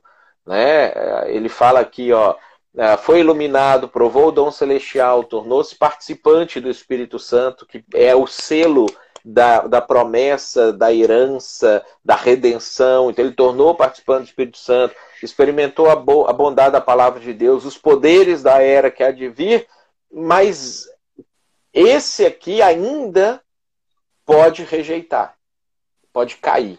Ele pode falar assim: eu não quero isso mais para minha vida, eu não, não vou viver dessa maneira mais a minha vida. Então, esse, essas pessoas é, podem cair da graça. Né? Uhum. Que é essa expressão, ela está em Hebreus 12, 15. Né? O decair da graça é uma expressão bíblica. Então, a Bíblia mostra para nós que tem algumas pessoas que fazem isso, que que isso acontece. A Bíblia, ela enfatiza, cuida para isso não acontecer com você, vigia para isso não acontecer com você, se santifica para isso não acontecer com você. Ou seja, todos esses alertas, eles existem porque a possibilidade existe. Não existe o alerta, ah, deixamos um alerta lá, mas não acontece. Né? Eu vi uma, acho que comentei isso na última live, uhum. uma explicação do Iago Martins sobre esse texto aqui de Hebreus 6, que ele eh, torceu o texto grego eh, de uma forma absurda para poder falar que isso aqui o cara está fazendo uma hipótese. Ah, se fosse possível o cara ser iluminado, o cara provar o dom celestial e cair, seria possível, como se o autor de Hebreus estivesse fazendo conjecturas. Uhum, uma hipótese. Né? é uma hipótese. Essa coisa é coisa de teólogo, né? A gente que é teólogo que gosta de ficar. Ah, Dá uma torcidinha. Deus quisesse matar a si mesmo, ele poderia, e a gente fica ali dias filosofando se Deus poderia matar a si mesmo. Deus poderia criar uma pedra maior do que ele pode carregar. Aí a gente fica anos filosofando se Deus. Isso é coisa de teólogo, é a gente que gosta de inventar moda. O escritor bíblico não fazia isso. Né? Eles não ficavam teologando, eles estavam ali falando com os caras, gente, cuida disso aqui, cuida daquilo ali, não sei o que. O propósito dos textos bíblicos não é conjecturar. Né? O propósito dos textos bíblicos é afirmar verdade sobre as coisas, é trazer a realidade para as pessoas poderem pensar a partir daquilo e tomar suas decisões. Né? Então, uhum. tem gente que cai da graça, tem gente que não cai da graça. É ótimo. E quem quiser aprofundar a questão de decair da graça na live anterior, que está disponível em todos os nossos canais, tá, a gente aprofunda um pouco mais isso na nossa análise sobre o arminianismo. Aqui o Giovanni Witzel escreveu excelente, e a conta Santo Livro Oficial falou que achei a proposta inteligente, contudo, penso que arminianos teriam dificuldade em aceitar, pois claramente há favorecimento de pessoas sobre as outras. É, o, o Santo Livro Oficial aí tinha que ver que a gente toma ataque dos dois lados, né? Os calvinistas acham absurdas algumas proposições nossas, e como, não sei o que, isso aqui. Os arminianos também acham, né? Porque não agrada aí, nenhum dos lados. Né? Não agrada, porque é aquela questão de que você mexe com os clubes, né? Então, aí a gente volta para aquele comportamento nosso. É como se a gente fizesse, reunisse petistas e bolsonaristas e propusesse para eles, não, vamos construir o Brasil, né? Então vamos uhum. pegar um pouco de coisas sociais que precisa ajudar os pobres, que o Estado precisa participar, mas vamos também privatizar os correios, que está só atrapalhando e, e, e, e é terrível. Né? Aí o petista vai te odiar porque você quer privatizar o correio, né? E o bolsonarista não vai gostar de você porque você está querendo o Estado mais participativo. Então, mas a ideia é o que, que resolve o problema. Né? Então, na verdade, dentro dessa perspectiva, nós mexemos com dois clubes que têm teologias seculares, né? que tem 400, 500 anos que as teologias existem, que estão sedimentadas. Você tem igrejas inteiras, denominações inteiras construídas em cima dessas ideias. É a mesma coisa você chegar para o sei lá, para o Papa hoje o Papa falar assim, não, realmente, lendo a Bíblia aqui, eu vejo que não tem sentido a gente pedir a intercessão de Maria para a nossa salvação. Só que você vai fazer o quê? Você vai acabar com a Igreja Católica? Não vai. Né? O que, que ele vai fazer? Ele vai continuar defendendo aquela ideia, porque existe uma estrutura por trás daquela ideia que precisa ser sustentada por causa daquelas coisas. Então, muitas vezes, quando a gente mexe com, com essas ideias que já existem grandes organizações, corporações, instituições fundamentadas num pacote inteiro, é, você passa a ter um problema. Por exemplo, dentro dessa ideia da perspectiva calvinista, se você relativiza isso, você relativiza um outro ponto que é muito caro é, para presbiterianos, por exemplo, que é o batismo infantil. Né? Ele teria que repensar de novo, porque eles já tiveram que repensar uma vez por que eles iam continuar batizando criança, quando eles romperam com a doutrina católica sobre o batismo infantil, mas queria continuar com a prática. Aí eles inventaram uma outra coisa. Aí, se você adere ou, ou, ou, desmonta um pedacinho do pacote inteiro, eles têm que repensar de novo porque eles vão continuar com isso, ou parar de fazer isso. Porque as doutrinas, elas, elas não são só essa doutrina, elas geram um monte de outras implicações nisso para frente. Então eu até entendo por que, que às vezes o cara ataca, ou por que, que ele não gosta, por que, que ele se insatisfaz. O arminiano ele tem essa coisa de defender Deus, de Deus não parecer ser mal. É, eu acho que foi o Santo Livro Oficial que colocou isso para o mundo uhum. grego, para o mundo ocidental, né? De tentar defender a moral de Deus. Não, Deus jamais poderia podendo salvar alguém, não salvar. Deus jamais poderia destinar alguém para o inferno. E o Raminiano tem isso como uma coisa muito cara para si. É, e, e, não, a Bíblia disse que foi assim. Né? Então eu é que preciso adequar o meu coração ao que é bondade e não eu defino o que é bondade e encaixo Deus na minha definição. Né? Não, Deus é a definição de bondade. Então, se eu acho que Deus deveria fazer outra coisa, é eu que estou errado. Né? Então, aí a gente tem esses temas que eles são realmente sensíveis a uma ou a outra parte. Uhum, perfeito, Matheus. O, o, Diogo Martins escreveu que está no trabalho, não pode acompanhar, mas assim que chegar em casa vai assistir, trabalhando no feriado, Diogo. O Diogo é, é um cara é. que a gente já é, é, comentou Citou dois aqui. textos que ele, que ele enviou, que foi citado duas vezes, Diogo. É. Assiste lá, depois você vai ver as suas respostas. Aí teve um monte de lugar que cancelou o feriado, né? Por causa da pandemia, o ah, feriado foi cancelado em várias é cidades. É verdade, teve várias cidades que isso aconteceu. Mas, Matheus, então agora a gente chega no ponto da minha pergunta difícil. Da minha maior, da maior objeção que eu tinha quanto a essa proposta intermediária, que eu já te fiz essa objeção em, em outras ocasiões, mas que era a minha principal dúvida, ninguém, ninguém colocou isso aqui escrito até agora, mas eu vou fazer então, que você é o advogado uhum. do diabo por alguns minutos. Vamos lá. A questão é, é, é, o seguinte, Matheus, tem dois grupos de textos, tá? O grupo de textos que os calvinistas geralmente usam, ele tem Romanos 9, Efésios 1, e o grupo de textos que os arminianos geralmente usam. Agora, quando. E a gente está argumentando que é, os, os, os, dois grupos de textos representam dois métodos, dois, duas formas de Deus agir na salvação e que a leitura desses textos é complementar.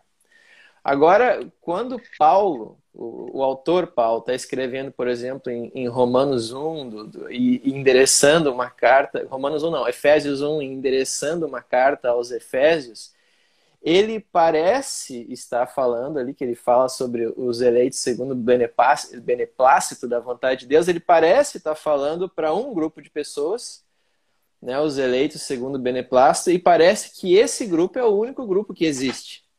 Parece que ele não está dizendo assim, ah, eu estou enviando essa carta aos eleitos segundo o beneplácito e também aos eleitos resistivelmente. Ele não parece estar nem reconhecendo a existência de outro grupo. Parece que ele está pensando que existe um grupo só.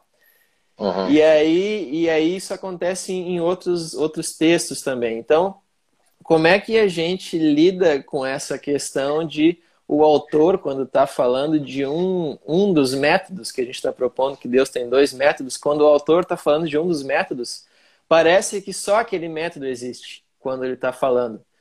Então, é como é que a gente. É, Paulo não sabia, por exemplo, que existia os salvos resistível e irresistível. Por que, que ele não cita as duas possibilidades?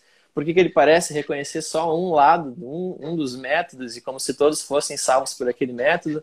Como é que a gente lida com, com isso?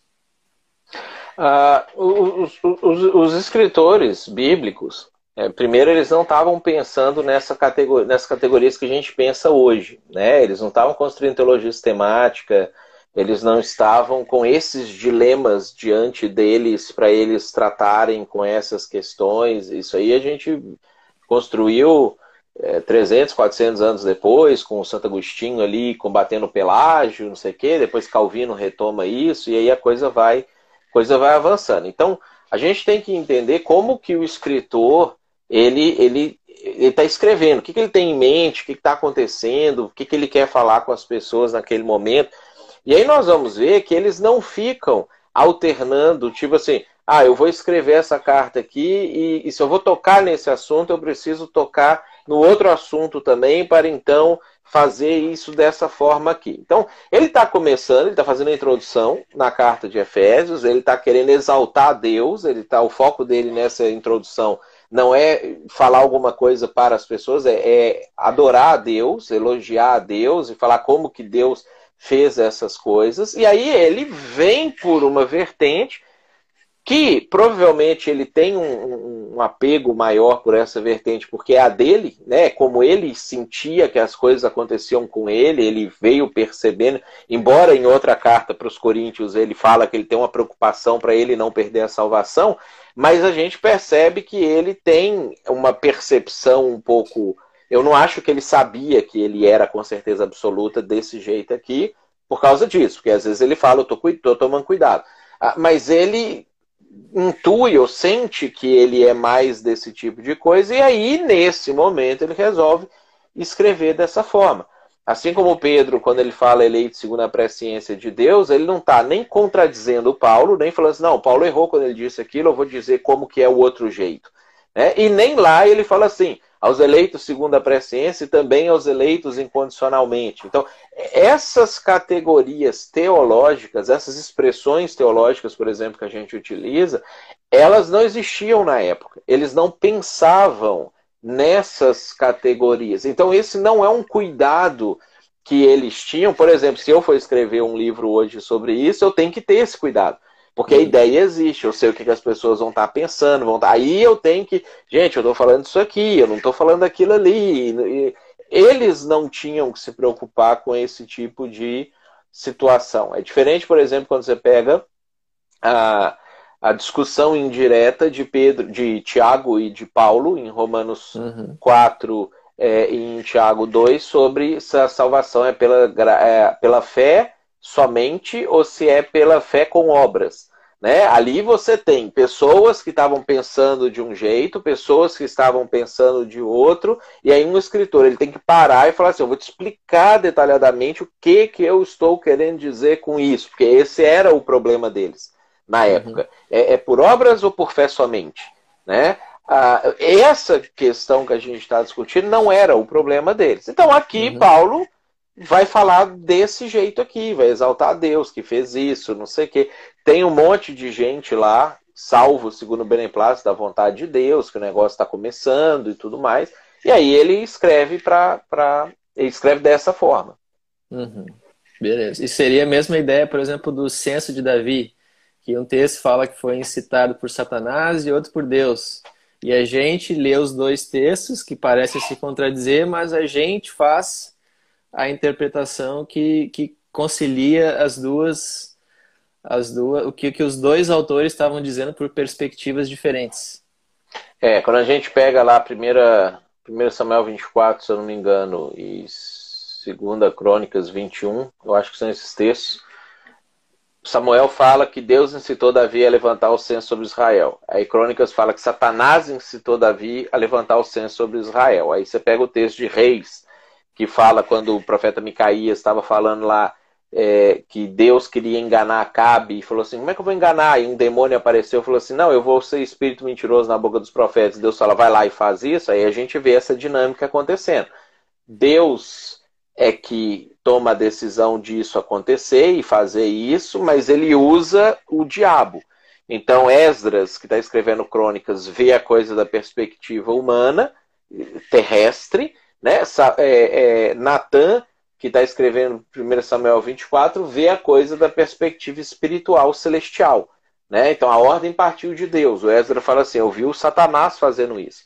Né? Aí eles fazem essas afirmações que parecem contraditórias, mas que dependendo do ângulo uhum. que você está enxergando, vai ter um. Uhum. Vai clarear o que, que realmente aconteceu, né? Perfeito. Então, mesmo que um único autor não fale sobre esses dois métodos de salvação ao mesmo tempo num texto, por esses exemplos a gente está autorizado a pegar os autores que falam, diferentes autores que falam sobre esses diferentes métodos de Deus atuar na salvação do homem e fazer essa mediação entre os textos. Uhum. Não tem problema em fazer isso. Uhum. Porque aí duas coisas acontecem nesse sentido. Primeiro, a Bíblia não contradiz a Bíblia. Então nunca um vai estar contradizendo o outro, né? Ah, e eu não preciso distorcer nenhum texto bíblico para poder explicar o que está acontecendo. Uhum. E aí o Simon. também não é a proposta de Deus. Beleza. E aí o Simon pergunta, mas como lidar com a inspiração dentro dessa ideia? Essas ideias que a gente está falando aqui dos autores trabalharem do lado da questão. Inspiração. É a inspiração, divina da, da, da, palavra, dos autores. Uhum. Como é que a gente lida é. com isso dentro dessa ideia que a gente está propondo dos autores? Uhum. A inspiração dos textos, ela não é tipo uma psicografia. Não é assim, Deus tomou a mente, a mão do cara e o cara escreveu aquilo ali, mas era Deus que estava ditando as coisas que aconteciam. A, a inspiração, ela é uma participação do Espírito Santo para é, é, é, orientar o escritor a escrever coisas que serão importantes para a igreja. Então, ele não anula a inteligência humana, a capacidade humana, ou as experiências humanas no momento em que ele inspira o sujeito a escrever aquela determinada coisa. Então, por exemplo, quando Paulo está escrevendo isso aqui, não foi o Espírito Santo que ditou as palavras que ele escreveu, como ele teria que colocar. O Espírito Santo inspira ele para que ele escreva essas coisas para edificar a igreja. Agora, uhum. como que ele inspira?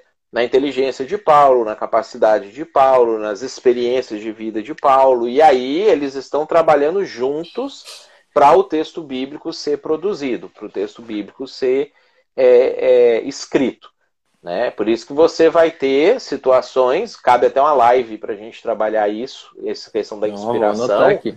É, porque você vai ter aquelas situações de, por exemplo, Jesus, quando vai curar o Bartimeu, ele estava entrando em Jericó ou saindo de Jericó? Eram dois cegos ou era um cego que estava lá? Né? Se você ler a mesma história em Mateus, em Marcos e Lucas, tem diferenças na história. Tem texto que fala que ele estava entrando em Jericó, tem texto que ele fala que estava saindo de Jericó. Então, ou seja, claramente, embora todos são inspirados pelo Espírito Santo para escrever a história e contar para nós o que estava acontecendo ali, Deus não ditou as palavras para eles, porque um deles falou que estava entrando, um deles falou que estava saindo, um falou que tinha dois cegos, um falou que tinha um, então tinha um, um, tem um elemento humano de participação nessa situação que a uhum. gente tem que levar em, consideração para fazer a análise e também não ficar distorcendo os textos bíblicos para explicar alguma coisa. Uhum, perfeito, meu Deus. A gente tem uma última pergunta, então, da Gisel aqui, que está em espanhol, mas eu vou me arriscar a traduzir. Gisele, é, você... Foi missionária aqui em São Leopoldo, na, na, na Igreja Betânia, durante um bom tempo, ajudou bastante a gente aqui. Que bacana. Ela perguntou assim, ó, se você poderia nos dizer que esse, essas pessoas, se essas pessoas que são irresistivelmente atraídas para Deus, se elas têm um propósito específico nessa terra, assim como foi com Paulo, se seriam pessoas que vivem para ser exemplos da vontade de Deus?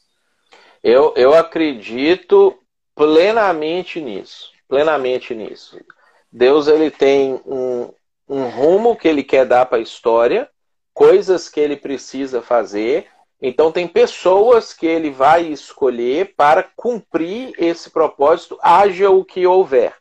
Aí, se algumas pessoas, se algumas pessoas quiserem somar isso, elas, elas vêm e participam. Tem um texto na Bíblia, deixa que para mim é o, é o texto chave assim, que sintetizaria essa, essa ideia.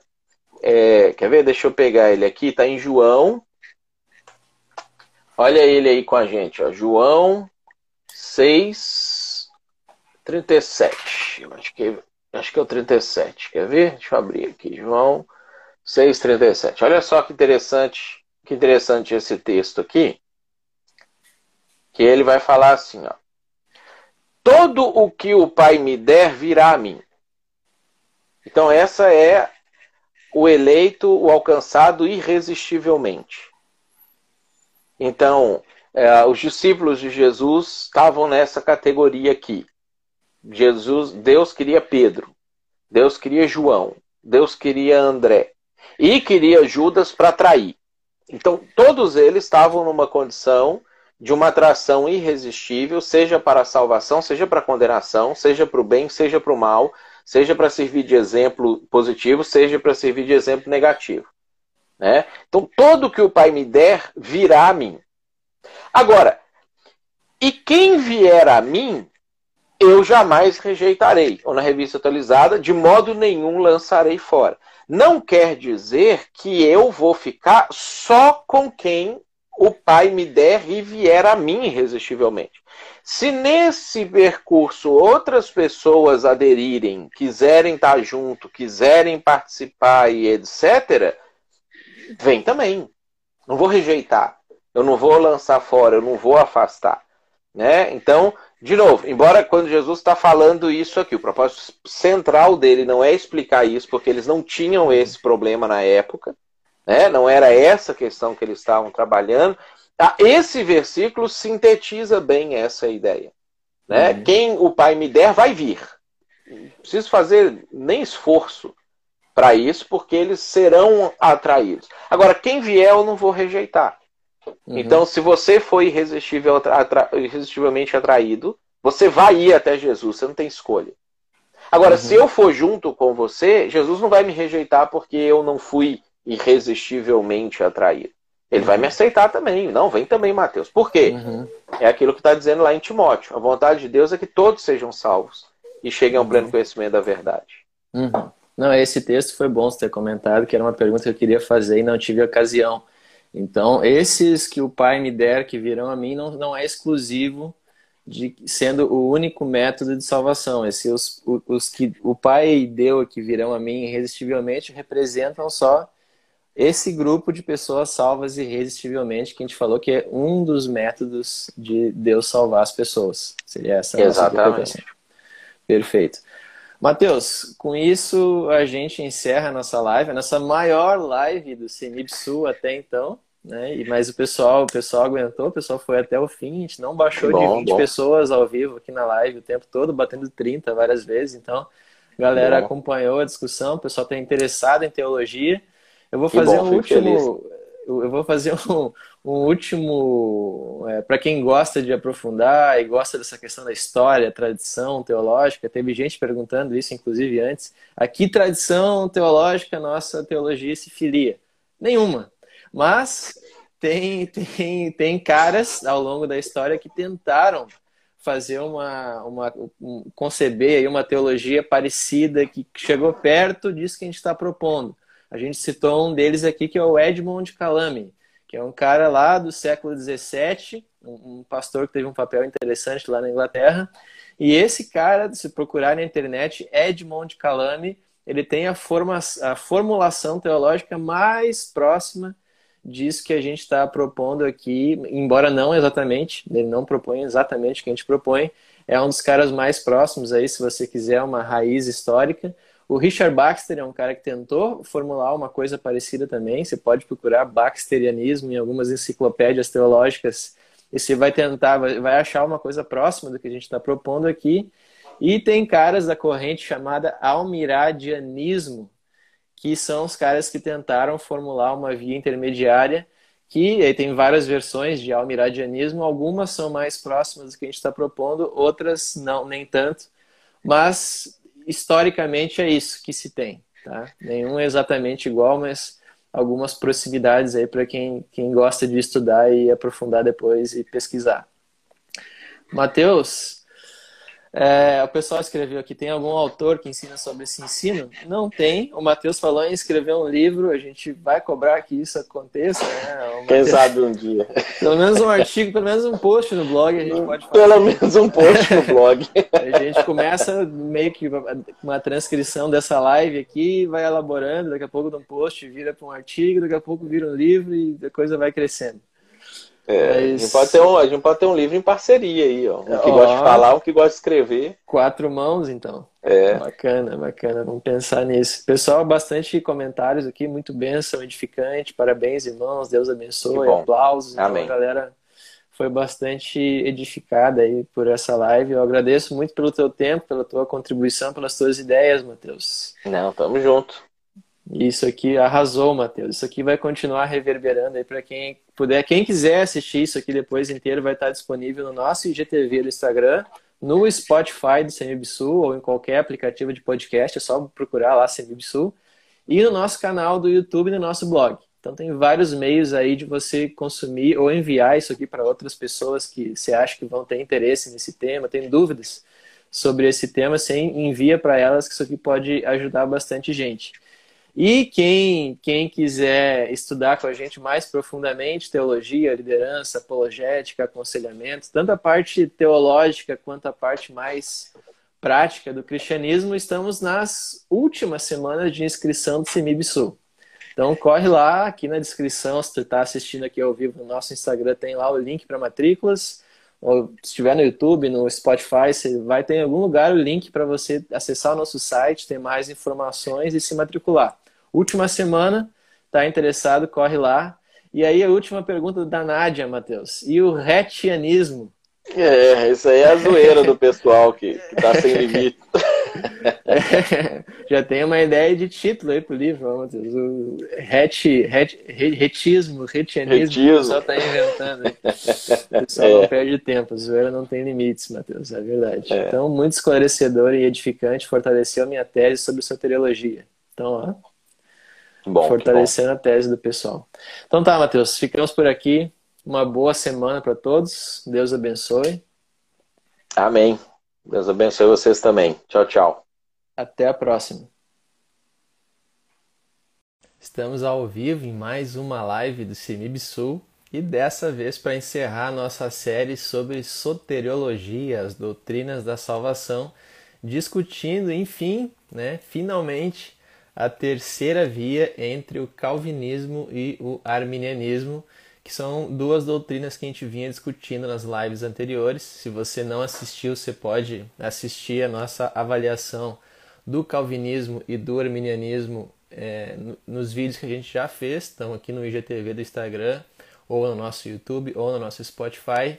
E hoje a gente chega na última live da série para apresentar a proposta de uma terceira via entre o calvinismo e o ismo. E para falar com a gente, tá entrando na live o Matheus Rett, que é o nosso convidado habitual, fundador, professor aqui do CEMIF Sul. Tá ele aí online.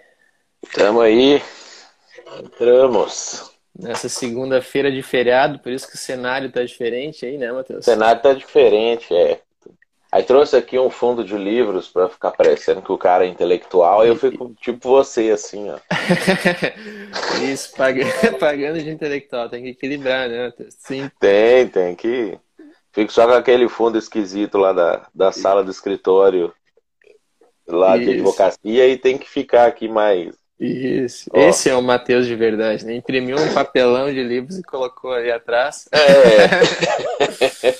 Papelão 3D, ó. Você pega Isso. aqui, ó, você puxa e ele sai, ó. O negócio é bem feito, hein? Produção de bem primeira feito. categoria. Pra enganar mesmo.